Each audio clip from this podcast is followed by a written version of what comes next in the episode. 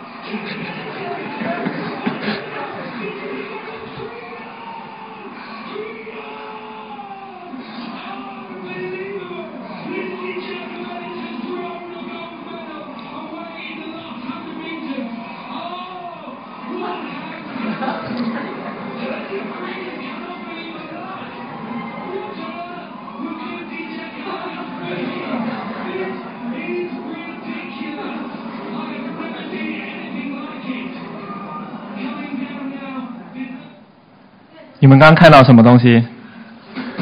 林西杰克贝里，林西杰克贝里，呜，freedom，freedom，发生什么事情？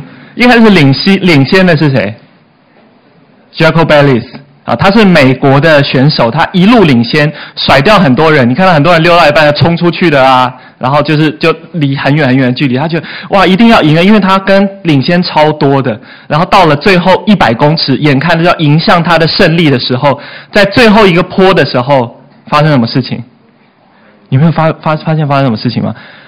他做了一个特技，在最后一个坡起来的时候，他做了一个叫抓板的特技。好，就是他们通常。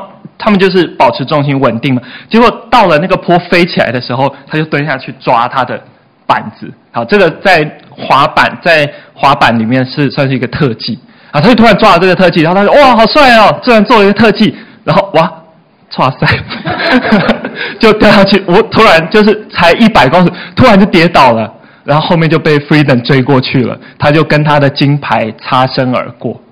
好，这个有没有大爆冷门？啊，就是一个原本已经领先非常多的选手，一切看起来非常的顺利，到了最后一刻发生了一件很惨很惨的事情。好，你们还记不记得上个礼拜点汉哥在讲到讲什么东西？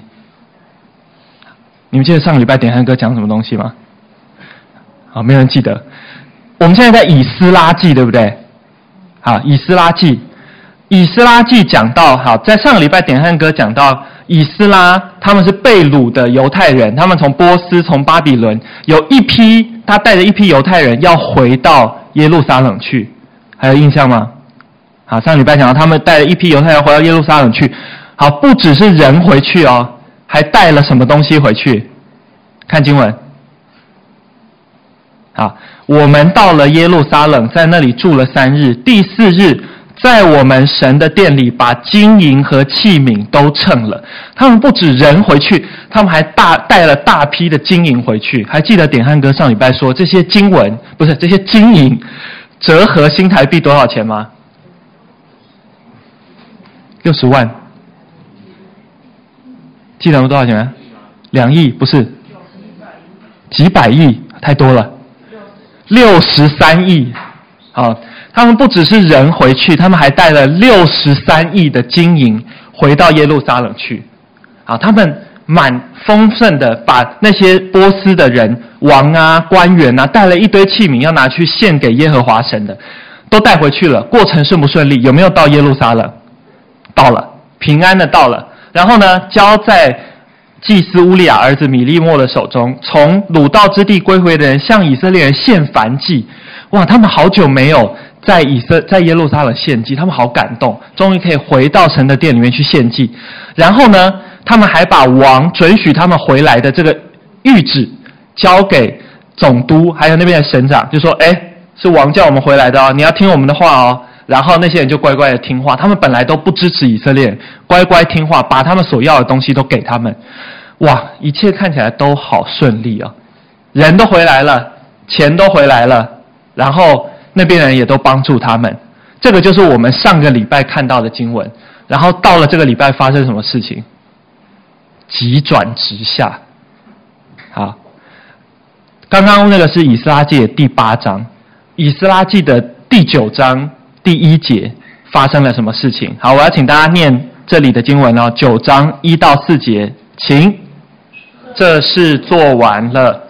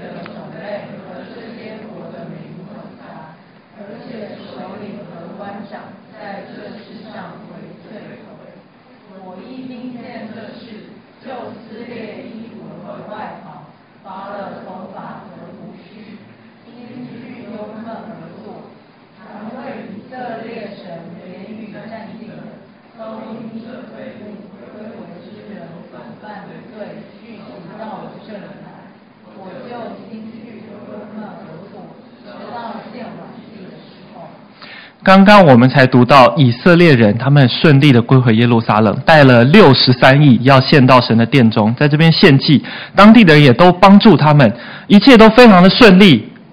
只过了一节的经文，这些事啊，刚刚我讲的那些事情都做完了以后，首领就来见以斯拉说，发生一件好事还是坏事？坏事。一切看似都非常的顺利，好，就好像 Lindsay Jacobellis 一路领先，非常开心，准备要迎向胜利的终点。以色列人终于回到耶路撒冷献祭，上帝得荣耀，重建以色列，太棒了。结果不过过了五个月的时间，好，没有多久哦。接下来首领就到以色列面前，他们告诉以色列一件事，回到。耶路撒冷回到以色列的这些以色列民、祭司还有立位人，他们没有弃绝这些人：迦南人、赫人、比利洗人、耶布斯人、亚蛮人、摩押人、埃及人、亚摩利人。这些人是什么人？外邦人，住在原本住在那边的人，对不对？他们没有弃绝这些人，他们还跟这些人结婚。好，他们让他们的儿子娶了这些人的女子。这件事情严不严重？请问这个事情是可以做的还是不可以做的？圣经上面说不可以做的事情，对不对？当初约书亚带领他们进到迦南地去，他说：“你们可不可以娶这些地上的人？不可以娶这些地上人。为什么不可以娶这地上的人？为什么？哎，大家都知道不可以娶他们。那为什么不可以娶他们？因为他们啊，对，很好，因为他们会带你们拜偶像，不敬拜耶和华上帝。”好，所以呢，当初以色列人就知道不可以娶这些外邦人。可是呢，等到现在以色列人犯罪被掳回去，然后结果他们现在有机会可以回到以色列的时候，又做了一样的事情。结果以斯拉听到这件事以后，震不震惊？愤不愤怒？难不难过？很难过。怎么看得出很难过？他就把他的衣服都撕开了哈！你们看到圣经里面的人呢？他们看到很很难过、很惊讶的时候，他们就会撕裂衣服。哎，可是以斯拉在这里，他不止撕裂衣服，他还做什么事情？他还把头发跟胡子都拔下来。哦，他真的超级难过、超级超级震惊的。他非常的难过，因为这些人不听上帝的话。然后呢，他就惊惧忧闷而坐，直到献晚祭的时候。好，就坐在那边呢，坐了很久很久的时间。好，你们看这些经文，以色列人做了一件坏事，请问这件事情是以斯拉去发现的？以斯拉去说啊，你们怎么做坏事？还是他们主动来讲的？诶，他们主动来讲的。诶，以色列人有没有进步？以色列人有进步哦，他们还是犯罪。以前以色列人犯罪过了，上帝责骂他们，先知也责骂他们。好，以色列人还是一直犯罪。到了现在这个时候，以色列人犯罪，但是他们有进步。好，有首领他们过来见以斯拉，主动把这些事情跟以斯拉说。而以斯拉，你觉得以斯拉之前有没有听过这些事？应该没有听过嘛。如果他有听过，他怎么会那么惊讶？哦，撕裂衣服、拔头发，他没有听过嘛。所以以斯拉不知道这些事，是首领们以色列人主动去跟他讲的。好，所以这些。首领跟以色列人，好，他们犯罪，但是他们有一件事情做得好，是他们主动承认他们的罪，好，而且呢，他们这些首领，你看啊，首领过来讲这些话，他们有没有说？首领过来讲说啊，我们那些百姓犯错了，我们没有犯错，他们有这样讲吗？没有，他们说什么？好，你看，他说第二节。因他们为自己和儿子娶了这些外邦女子为妻，以致圣洁走炼和这些民国的民混杂，而且谁在这些事上为罪魁？首领和官长。好，看第一节哦，众首领来见我说，所以他们过来对以斯拉说，不是来告别人的状，他们是来跟以斯拉说，我们犯罪了，我们自己也犯罪，而且首领做官的，我们这些人是。犯罪最严重的人，我们要来承认我们所犯的罪。好，现在你看那些，你看有权力的、有地位的人，要成立自，要承认自己做错事，容不容易？不容易哈，都是检举别人论文抄袭，没有自己承认自己论文抄袭的。好，很不容易哦。这些人他们犯罪，但是他们愿意承认他们自己所犯的罪。好，好，我们接下来看以色拉发生什么事情。好，第五节，刚刚以斯拉他就很难过，撕裂衣服、拔头发、拔胡须，就很难过的坐在那边一动也不动。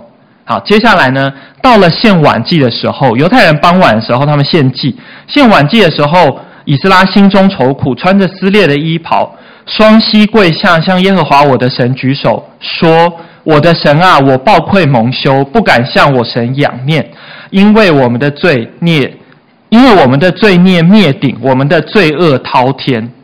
好，刚刚你们看到以斯拉很难过，坐在地上，他坐在地上坐了很长一段时间。接下来呢，好，他开始向上帝做一个认罪的祷告。好，接下来我们会看到上以斯拉做了一段很长的祷告。我们来看看以斯拉祷告的内容到底讲了什么东西。好，这个很长的祷告里面是有内容的哦。好，你看这个很长的祷告。通常他为什么要讲很长？好，因为他是有不同的东西要讲。好，他第一个他说：“我的神啊，我抱愧蒙羞，不敢向我神仰面，因为我们的罪孽灭顶，我们的罪恶滔天。”请问，呃，你们知道什么是主词吗？好，知道啊，主词就是说话的那个人。请问这句话的主词前后是一样的还是不一样的？好，不要黄色这句“我的神呐、啊”，好，主持讲话的那个人是一样的。哎，可是他说一开始他是说“我抱愧蒙羞，不敢向我神仰面”。他说：“因为谁的罪孽灭顶，谁的罪恶滔天？谁？我们哈，我们。哎，你有没有发现特别的地方？”以斯拉做一个很难过的祷告，认罪的祷告。请问以斯拉他自己有没有犯罪？以斯拉自己有没有犯罪？哎，有人点头。以斯拉有犯罪，他有没有娶外邦的女子为妻？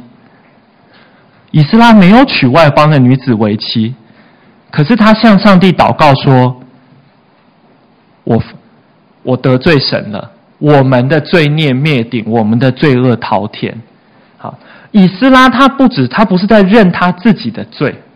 啊，他不是因为他自己得罪神。好，我有时候我们做错事来到神面前，我们很难过，我们向神认罪。可是以斯拉他不是在认他自己的罪，诶，他没有做错事，但是他很难过的原因是因为他的同胞们跟他一起的以色列人不听上帝的话，他为这件事情很难过。诶，你们可以体会这件事情吗？啊，圣爱姐是国中老师，她跟我讲说，她去不同的班上课会有不同的状况。啊，不知道你的班是属于哪一种状况？有一些班有同学不乖，老师很生气，然后这一班的其他同学因为老师很生气，他们也觉得很难过，他们也觉得很紧张，觉得他们也要乖。好，然后全班的同学就一起跟着安静。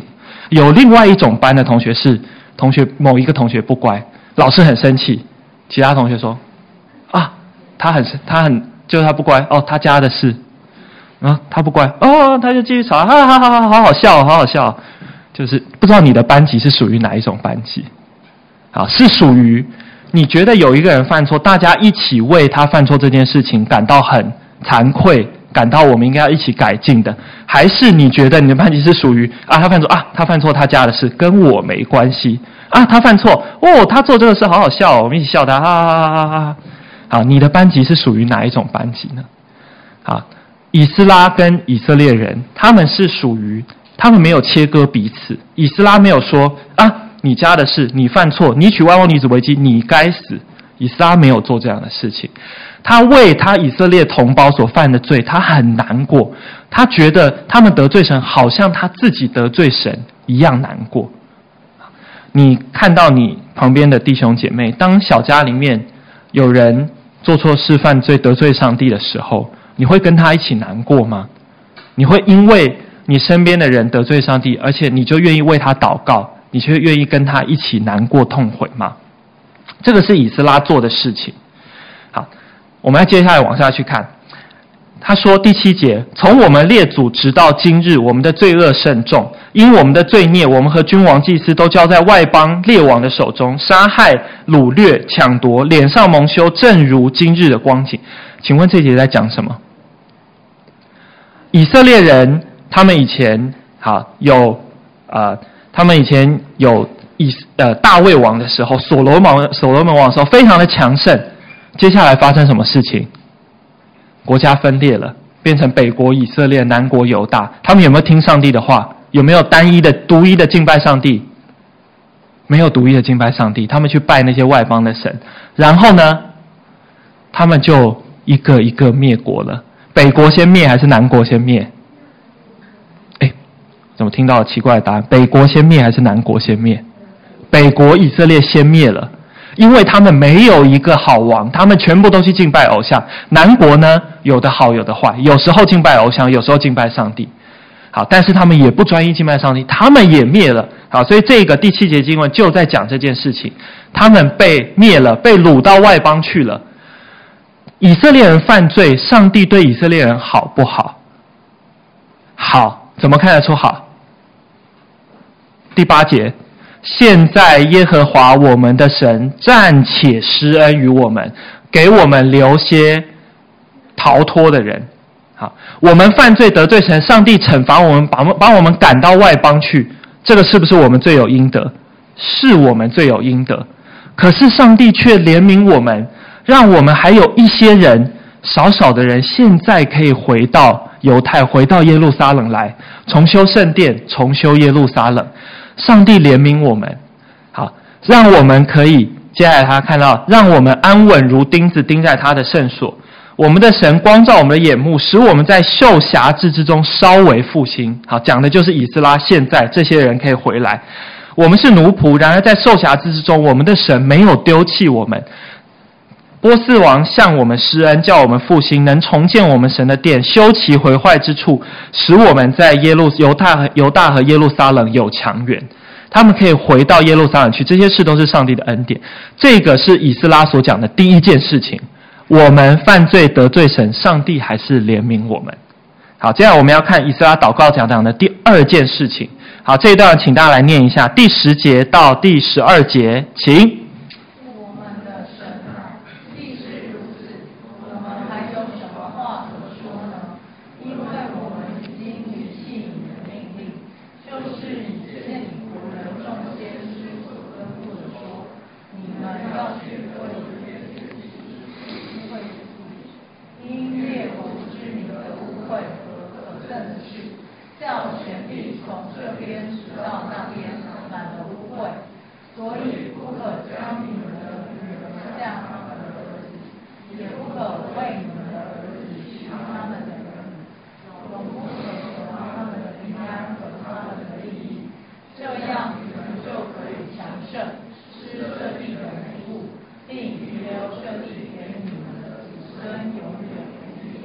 刚刚我们看到以斯拉讲在祷告中讲的第一件事情，就是我们得罪上帝了，上帝仍然对我们很好。他现在讲的第二件事情，就是要带大家回顾上帝到底说了什么，我们在什么地方得罪上帝。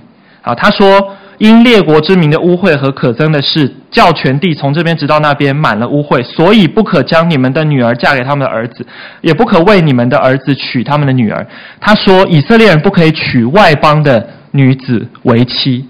啊，请问以色列不可以娶外邦女子为妻，是说我们不可以跟外国人结婚的意思吗？啊，你不可以那个娶美国人，啊，不可以嫁给澳洲人。好，是不是上？是不是圣经里面记载我们跟别的国家的人结婚，是吗？不是，不是圣经记载我们跟别的国家不可以跟别的国家人结婚。好，我们怎么知道？你们记不记得路德？路德记得吗？请问路德是犹太人还是外邦人？外邦人，他是哪一国的人？有没有人记得？摩押人，很好。路德是摩押人。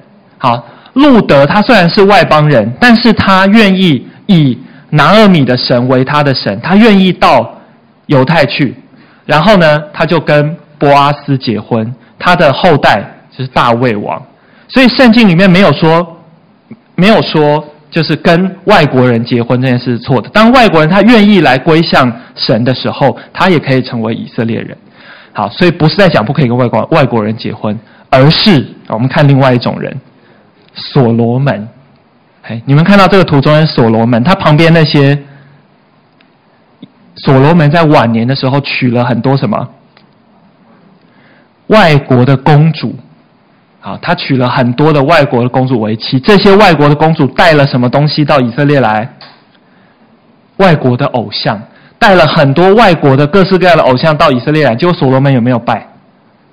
所罗门就跟着拜，他就跟着献祭给那些外邦的神明。所以神说不可以跟这些人结婚，意思不是啊，你不可以跟外外国人结婚，不是歧视外国人，而是这些人他们会将异教的风俗，他们会将偶像带到以色列人当中。上帝所在意的是你要专心的爱耶和华上帝，不要去拜外邦的神。好，所以这个是上帝所在意的事情。这一段讲的就是神所吩咐的，借着律法先知吩咐以色列人说，不可以和外邦人结亲，不可以拜外邦人的神。好，我们看第三段啊，以色拉说了什么？神啊，我们因我们的恶行和大罪遭遇了这一切的事，并且你刑罚我们轻于我们罪所当得的，又给我们留下这些人，我们岂可再违背你的命令，与这可憎之民结亲呢？若这样行，你岂不向我们发怒，将我们灭绝，以致没有剩下一个逃脱的人吗？耶和华以色列人的神呐、啊，你是公义的，我们这剩下的人才得逃脱。正如今日的光景，看呐、啊，我们在你面前有没有罪恶？有罪恶，因此无人在你面前站立得住。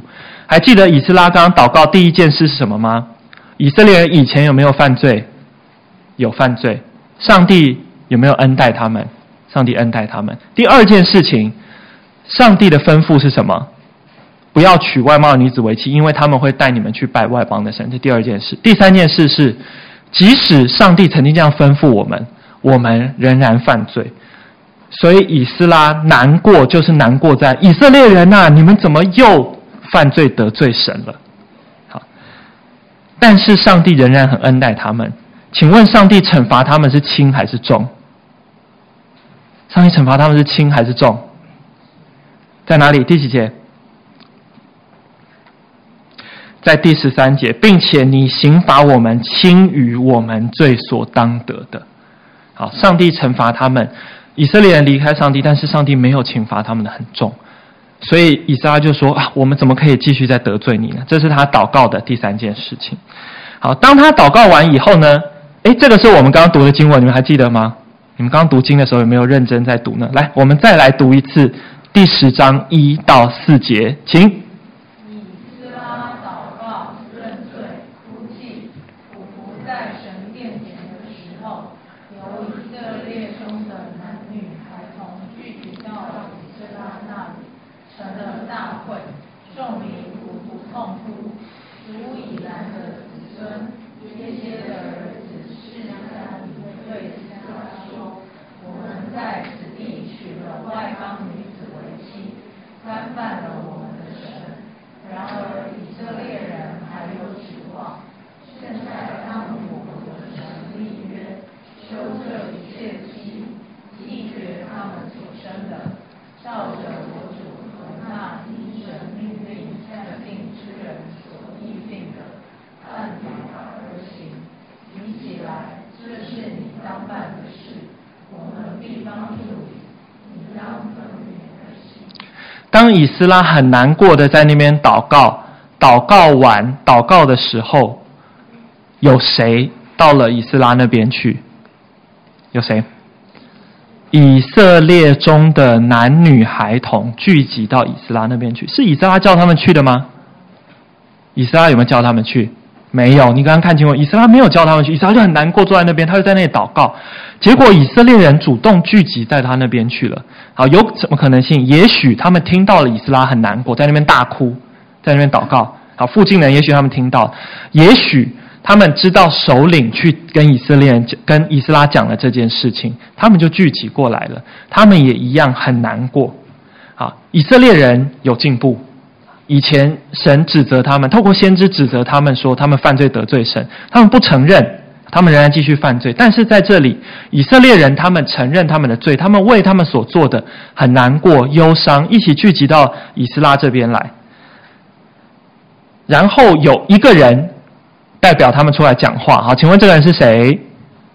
属以兰的子孙耶歇的儿子示迦尼，好，他代表这一群人来对以色列、来对以斯拉讲话，好。耶歇的子、耶歇的儿子释迦尼，好，这个人呢，他说我们得罪了神，因为我们娶了外邦女子为妻，好，这一边是第十章的开头，如果你再往下读。你读到下面第十章的二十六节，你会发现耶歇就是释迦尼他爸爸，他自己也娶了外邦的女子为妻。哦，所以这个耶歇的儿子释迦尼他过来是大义灭亲。好，他没有因为啊，你想说哦，我家人做这件事好丢脸呐，我不要来承认，我赶快躲到远远的。他没有做这件事情，他反而主动的到以斯拉面前来承认，就是我，就是我们家。做了这件犯罪得罪神的事情，我们犯了罪，你是喜欢指着说，哎，比如说你被老师骂的时候，你说啊，谁谁谁也这样，好，指责别人犯了罪，还是你愿意大胆的承认说，对，我犯错了，我愿意改，好，这个是释迦尼所做的事情。然后呢，他们对以色列，他们对以斯拉说，以色列人还有指望，以色列人的指望是什么？就是我们赶快来到上帝面前悔改吧。然后他对以斯拉说：“你起来，这是你当办的事，我们帮必帮助你，你当奋勉而行。”好，他过来，他没有对以斯拉说：“啊，以色列人犯罪了，啊，你来处理，跟我们没有关系。”他不是这样说，他说：“你就去请以斯拉去做。”该做的事情，把这个罪恶除掉，我们一起会来帮助你。所以他们每一个人都是对处理罪恶这件事情有参与在当中的啊，不是推卸责任，不是冷漠，而是他们愿意一起参与在处理罪恶的这件事情当中。好，当以斯拉听了释迦尼讲的这些话，以斯拉就起来。好，你很难过，向上帝认罪祷告，很好。但是认了罪以后，我们要做的事情叫悔改。你不能只有悔，不能只有后悔，要去改。好，以斯拉就起来做了一件事，他就把他就对众人说，必须要照这件事，要照要照什么事情去做呢？要啊，导通告犹大和耶路撒冷被掳归回的人，叫他们在耶路撒冷聚集。凡不遵守首领和长老所议定三日之内不来的，就必抄他的家，使他离开被掳之人的会。好以斯拉对他们讲说：“现在要限所有的人三天之内都要聚集到这边，如果不来的话，就要抄家。什么叫抄家？抄家就是把你家里所有的东西没收、充公，所有东西都归给圣殿，然后就没有你家的意思了，使你离开被掳归回之人的会。意思就是从以色列人当中除名，做这件事太严重了，你不能再属于以色列人的一份子。好，接下来大家有没有照做？好，大家就照做了。于是犹太和犹太和便雅悯人三日之内都聚集在耶路撒冷。那日正是九月二十日，众人都坐在神殿前的宽阔处，因这事又因下大雨，就都战惊。啊，犹太历的九月二十日，啊，不是我们现在国历的九月二十日，啊，犹太历的九月二十日大概是十一月、十二月的时候，哦，很冷的时候哦，而且那时候还是雨季，大家没有因为下雨就不来聚集啊，有些人会因为下雨就不来聚会，我觉得哇，下雨好麻烦哦，鞋子会淋湿啊，过来啊，没有带伞怎么办？哦，不要来聚会。他们没有因为下大雨，他们即使下大雨，即使很冷，他们愿意到以色列面前聚集，因为他们认真的对待这件事情。好，然后以斯拉就说话了：“你们有罪了，因为你们娶了外邦的女子为妻。”那众民听到这件事，他们的回应是什么？会众都大声回答说：“我们必照你的话行。只是百姓众多，又逢大雨的时令，我们不能站在外头。这也不是一天两天能够办完的事，因为我们在这世上犯了大罪。”不如为全会众派首领办理，凡我们城邑中娶外邦女子为妻的，当按所定的日期，同着本城和长老并士师同来，直到办完了这事，神的烈怒就转离我们了。好，众民说，回答以斯拉说，我们愿意处理这件事情，只是呢，处理这件事情可能会花蛮长的时间，所以他们说派首领来办这件事情。然后我们城邑中娶外邦女子为妻的，按所定的日期，同着本城的长老和四师前来。什么意思？他们说，请派首领留在耶路撒冷处理这件事。然后呢，我们回去，但是通知所有有娶外邦女子为妻的人，他们要到耶路撒冷来，要把他们的案情如实的报告。好，然后要派谁跟他们一起去？本城的长老还有士师。好，士师就是审判官的意思。好，为什么要派本城的长老跟士师跟那个娶外邦女子为妻的人一起上来？啊，他们叫做公证人士啊，就是证明说真的有这件事情，句句属实，陪着这个当事人一起到耶路撒冷去报告。好，接下来呢，十五节，唯有亚撒黑的儿子约拿单、特瓦的儿子亚哈谢阻挡这事，并有米舒兰和利未人沙比泰帮助他们。以斯拉对以色列众人说：“你们得罪神了。”众人说：“我们愿意悔改。”可是有有没有人反对？有没有人不愿意悔改？有，这边有四个人不愿意悔改。圣经把他们的名字记下来了。好，仍然有一些人悔改，不愿意面对上帝。接下来被掳归回的人，他们就照刚刚所提的事情来行。然后呢，他们就让。族长还有以斯拉就在耶路撒冷处理这件事，从几月几号开始处理的？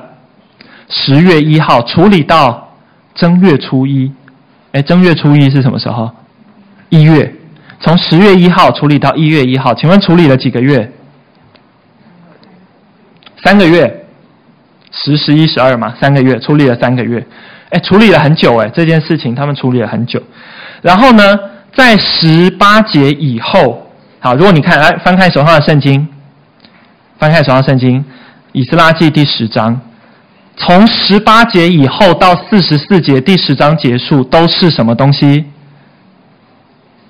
都是名单，都是娶外邦女子为妻的名单。好，这个名单有多长？请问十八节到四十四节总共有几节的经文？二十七节的经文都在写名单，啊，那个里面总共有多少人娶外邦的女子为妻？好，不用一个一个算，我帮你算好了，总共有一百一十三个人娶外邦的女子为妻。他们花了三个月处理一百一十三个人，一天处理几个人？好，三个月有九十天嘛，啊，处理一百一十三个人，一天只处理一到两个人而已。所以他们很认真的处理这件事情，一个一个盘问。好，你到底什么时间娶了谁？好，然后生了多少儿女？把每一件事情都搞清楚，最后把这个名单一个一个记下来。你看这个名单，好，你可以看上面投影片，我帮你把关键的地方列下来：十八节、二十三节、二十五节。这边有三种人，他名单有分三种人。第一种人是什么？祭司。第二种人，立位人。第三种人。以色列人，好，请问比较有地位的人在前面还是在后面？在前面，祭司，先是祭司，接下来是祭司们的帮手立位人，再接下来就是一般的以色列会众。哎，可是这个名单记载是好事还是坏事啊？坏事哎，坏事！结果竟然还把那些最有地位的人记在前面。哎，这个蛮特别的哦。好，如果在我们团契里面怎么记？好，做错事了啊。第一个做错大荣哥，第二个做错辅导们，第三个做错了所有的同学们。好，一般我们做错事的时候，可能我们会想要逃避。好，尤其我们不敢指责那个有地位的人做错事。可是圣经在这边，以色列人他们很诚实的记下来他们所做的事情，而且地位越高的、权力越大的人，他们越要面对他们所做的事情。第一个，你就看到犯罪的就是祭司，他们应该要以身作则，他们却没有以身作则。利未人，然后以色列百姓，没有一个人逃得掉。这个就是以色列人他们认真面对上帝命令的方式。好，在今天这很长的两两章的经文当中，我们看见了三件事情。第一个是，即使在我们状况好的时候，我们仍然不能够对罪轻忽。好，还记得我们一开始看的吗？以色列人很顺利的回到耶路撒冷，献金银、献祭，结果这事以后，就有首领来说，我们得罪了神。所以，不管在顺利的时候，或者是不顺利的时候，我们都需要很认真的对待上帝对我们所说的。第二个事情，即使不是我们自己犯罪，但是我们仍然要为罪忧伤痛悔。以斯拉他在祷告的时候，不是以斯拉犯罪，但是他为了以色列百姓忧伤，因为这是他的同胞，因为他得罪了上帝。我们在看到别人犯罪的得罪上帝的时候，我们是不是也会一样的忧心难过呢？好，也为他祷告，也与他一起在上帝面前难过。第三个事情，我们需要立刻采取行动来对付罪恶。啊，以色列人不是在那里说讲完啊，很难过就没事，以撒就起来召聚了大家，我们要来处理这件事，花了三个月认真的处理，把所有犯罪的事情都记下来，然后把外邦女子离离弃掉。好，这个是我们在今天的经文当中可以看见的事情。刚刚我们唱了第三首诗歌，叫做《让我》。好，你们有些人也许很熟悉这首诗歌，我也很喜欢这首诗歌，我很喜欢他歌词里面所说的。这首诗歌的作者叫做谢宏文牧师。啊，谢宏文牧师，他虽然是牧师，但是他不是从小就很乖。啊，他在小时候其实是一个问题学生，他常常找麻烦，然后打架闹事。然后跟朋友鬼混，就是他在学校是一个让学生学校蛮头痛的一个学生。他在高二的时候第一次到教会来，那他他为什么到教会来？因为同学跟他讲说：“哎，我们校花在那个团契聚会，你过来看校花。”好，他就到教会里面来，但他不是真正的要来认识上帝，他只是要来看校花。到了高三的时候毕业旅行，他打架闹事喝酒，所以这件事情被学校知道了，学校就让他留级，没有办法毕业。好，当他知道他留级没有办法毕业的时候，他非常非常的生气。他的朋他的那些坏朋友就跟他讲说：“啊，你要去找老师算账啊，你去找学校的人算账。”好，他就说：“哦，好，那我找他们算账。”结果这件事就被老师知道，结果他们都躲起来。好，所以他就没有找到任何学校的人。结果他因为留级，他因为很难过，他会不知道该怎么办。他就想到了他曾经去过教会，好，那一个他曾经去看校花的教会，他就到了教会当中，他第一次开口跟上帝一自己主动跟上帝祷告，他说：“我真的是一个很烂的人，我真的是一个得罪上帝的人。上帝啊，我做的这么差，我连一个高中都没有办法毕业。上帝啊，求你帮助我。”在他第一次认真向上帝开口祷告的时候，他感受到。上帝在听他的祷告，他感受他心里面突然很温暖，突然被上帝的爱所充满，他突然体会到他这个耶稣是真的。好，然后这一个祷告之后，他生命就有很大的改变。他开始慢慢的，他不做他以前所做的那些事情，诶，他不抽烟，他开始也不想喝酒，他也不去打架闹事了。然后他原本那些坏朋友都觉得，哇，这个人怎么那么奇怪，都对他敬而远之，生怕他去跟他们传福音。啊，结果他就开始很努力的跟他家人传福音，他家里很多人都信主了。结果呢，他原本是一个留级的学生，他后来认真考试，考上了台北艺术大学。他考上台北艺术大学音乐系的第三届。他后来成为一个音乐人，他就在音乐上面受装备。这一首诗歌让我，这是他的心声。他上面说：“你用重价救赎我，使我脱离罪恶河，叫我这不配的人凭信得救。”啊，这个不是官腔，不是从圣经里面抄来的词，是他自己真的经历过这件事情。我们有时候每个礼拜来教会，好，你可能是来看朋友的啊，你可能是觉得啊，每个礼拜我本来就应该要来。可是这个诗歌是不是有提醒到你？你是被上帝所拯救的吗？你是不是当你犯罪的时候，你有没有很诚心的来到上帝面前，知道上帝会救你，知道你来这里不是形式，不是只是讲很好听的话，不是只是一个方式，啊，不是靠双手来服侍，啊，不是虚假的假装我要爱别人，而是我们可以由心而发，知道上帝真正的拯救我们，知道我们可以来这里认真的面对上帝。好，接下来有一段默想的时间，要请思琴为我们弹回应的诗歌。好，接下来几段一经文，我们一起来默想刚刚在信息当中所听到的。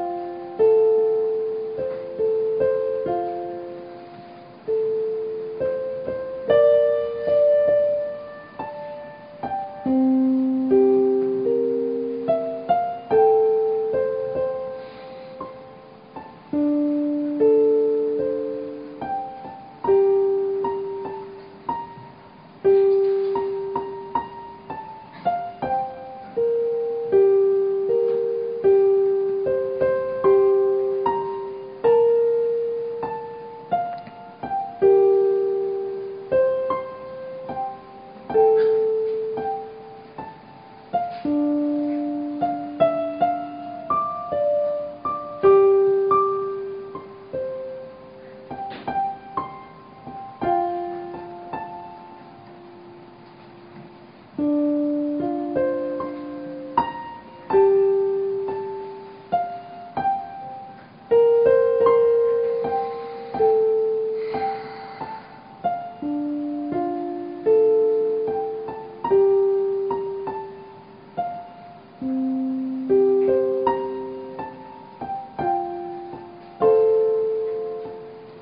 一起祷告，